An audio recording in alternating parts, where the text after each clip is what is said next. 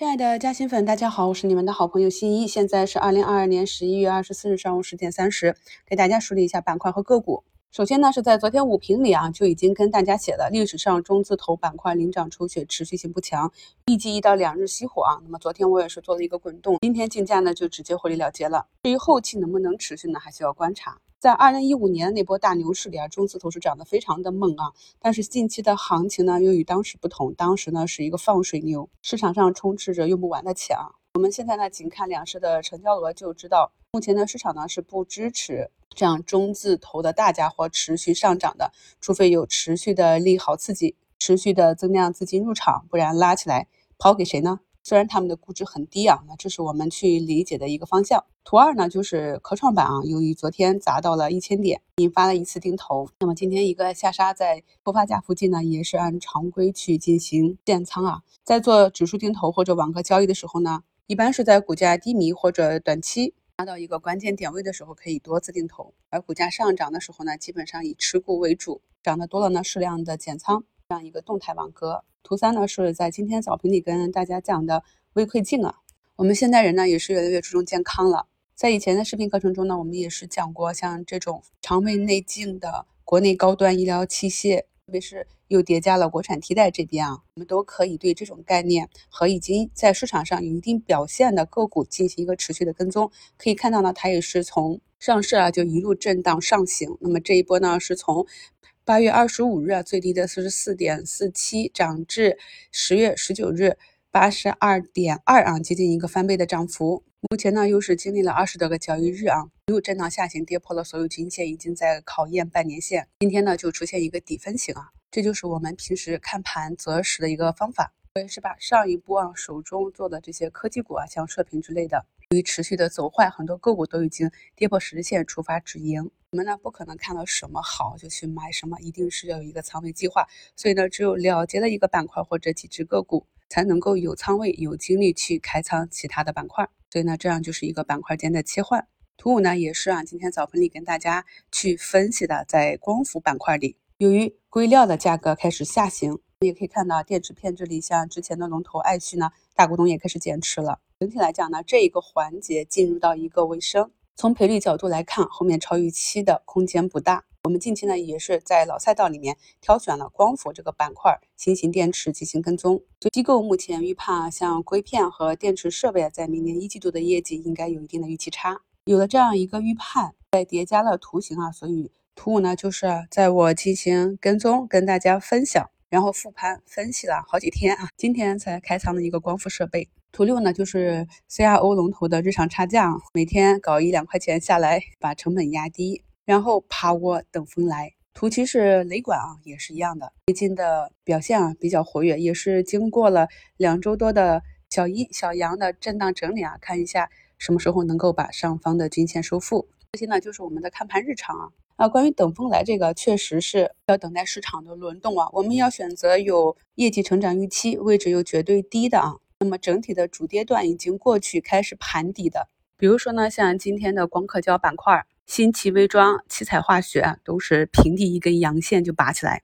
这也是受到与欧盟四百亿芯片投入有关。还有大家记得我们国庆节回来在早评里，我跟大家讲过这个新股欧金科技，我说它上面还有两个半的预期，如果这样大跌的日子能撕开口子是个好机会啊。那么后期呢，确实也没有撕开啊，主力资金都很聪明，都去抢，市场看得明白。所以呢，我通常会给大家分享相对比较安全的机会阶段。当它开板之后呢，还是持续走了三连涨，三个涨停之后震荡整理呢，呃，今天再次去冲板。像这种阶段呢，就已经不适合没有技术基础的散户朋友去操作了啊。但是呢，我们关注过的个股也分享过逻辑啊，有能力的朋友呢，可以根据自己的具体情况去把握机会。我们只有对市场的整个属性比较熟悉，才能够把握短线的机会。比如说今天在盘前啊，有降息降准这样一个。预期利好啊打出来，再叠加外盘又是一个大涨，整个加息转鸽派，所以我们的市场呢就是一个高开。那么 A 股啊高开大概率呢也是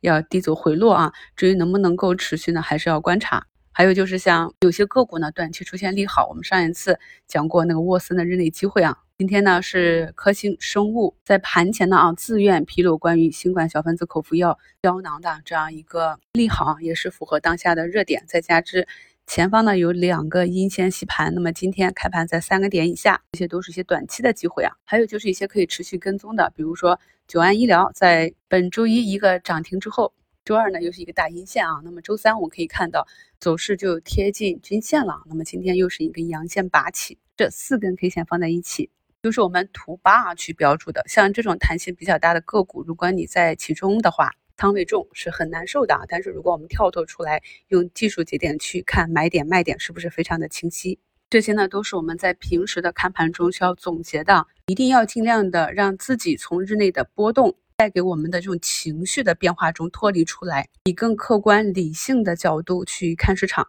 这样呢，才能帮助我们提高判断和操作的胜率。今天来给大家科普一下核酸检测和抗原检测、抗体检测这三种方式。那我们目前采用的基本上都是核酸检测，是来判断病毒是否入侵人体。其中呢，这个核酸检测和抗原检测都是可以直接检测病毒的。抗原检测呢，主要是通过检测病毒的抗原。核酸检测呢，主要是检测病毒的基因，而抗原为病毒的外壳呢，可以更容易的被检测到。所以，与核酸检测相比呢，抗原检测的速度更快，操作呢也更为便捷。但与此同时啊，准确度可能会稍微偏低。因此呢，抗原检测可以应用于新冠病毒感染的早期筛查，可以帮助尽早的发现感染人员，有利于疫情防控。我们积累了这样的一个一个知识点啊，那么当看到新闻，比如说呢，我们大规模的采取抗原检测了，那么自然而然就知道这个市场上是哪一些公司、哪一些个股受益。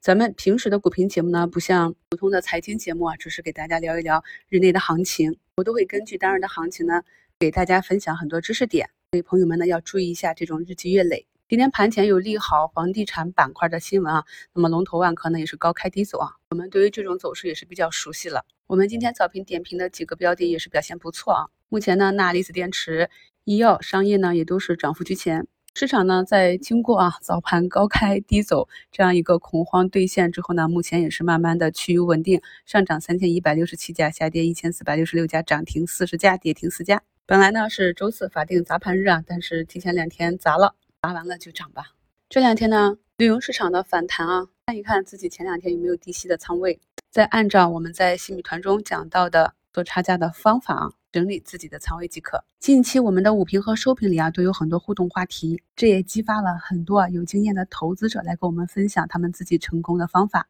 而且呢，我发现咱们的听众、咱们的加薪粉啊，都是多才多艺，生活的有滋有味。即便是遇到一些困难，也保持着乐观向上的心态，这些呢是我们成功的基石。十分感谢大家的分享。咱们在今天的话题里讨论一下，如果呢你的活动仓低吸之后，你是如何去设置你的高抛仓？怎么设置高抛的点位、仓位以及如何挂单？让我们多沟通、多交流，一起加薪，遇见更好的自己。祝大家下午交易顺利。